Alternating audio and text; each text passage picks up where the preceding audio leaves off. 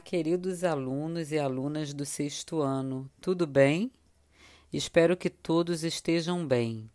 Aqui é a professora de ciências Simone Medeiros e eu desejo um bom retorno às atividades escolares para todos vocês.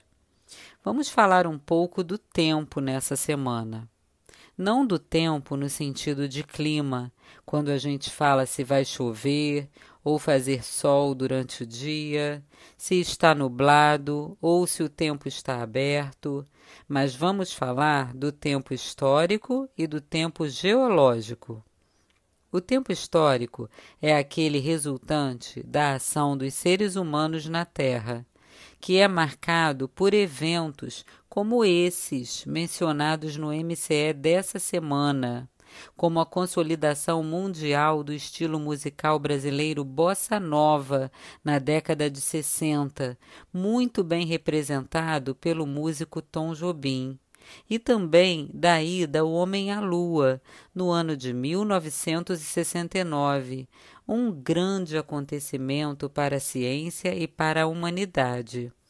Muitos outros eventos marcam o tempo histórico, como guerras, invenções, epidemias, pandemias. Por exemplo, a pandemia que estamos vivenciando hoje ficará registrada em nossas memórias e no tempo histórico, não é mesmo?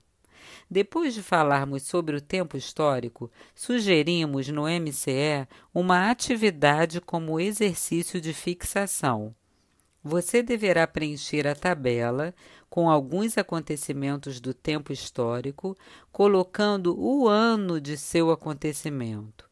Por exemplo, em que ano aconteceu a revolta da vacina na cidade do Rio de Janeiro? Você vai completar colocando o ano desse acontecimento ao lado, ok? Também abordamos o tempo geológico, aquele que trata dos acontecimentos do período final de formação do nosso planeta até os dias de hoje. É importante lembrar que o tempo geológico é dividido em quatro éons, que são as maiores subdivisões do tempo geológico: Adeano, Arqueano, Proterozoico e Fanerozoico.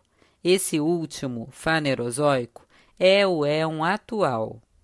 Também temos as subdivisões menores, como as eras, que são divididas em períodos, e os períodos em épocas todos marcados por acontecimentos importantes, como as grandes extinções de seres vivos, como a dos dinossauros ao final do período Cretáceo. Então, recapitulando, os éons se dividem em eras. As eras se dividem em períodos e os períodos se dividem em épocas, certo? No material dessa semana, também apresentamos um mapa para você conhecer as formações rochosas brasileiras do éon arqueano. Puxa, há quanto tempo foram formadas essas rochas?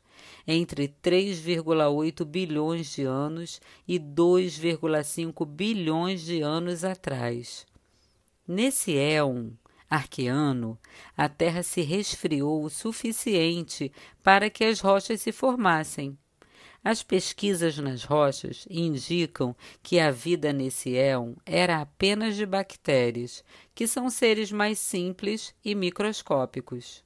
Nesses terrenos, marcados aí no mapa com as cores marrom e vermelho, ocorrem concentrações minerais importantes, como minas de ferro, cobre e ouro. Lembra dos minerais que formam as rochas? Pois é, o subsolo brasileiro é muito rico. Fique ligado nas atividades do MCE e até a próxima!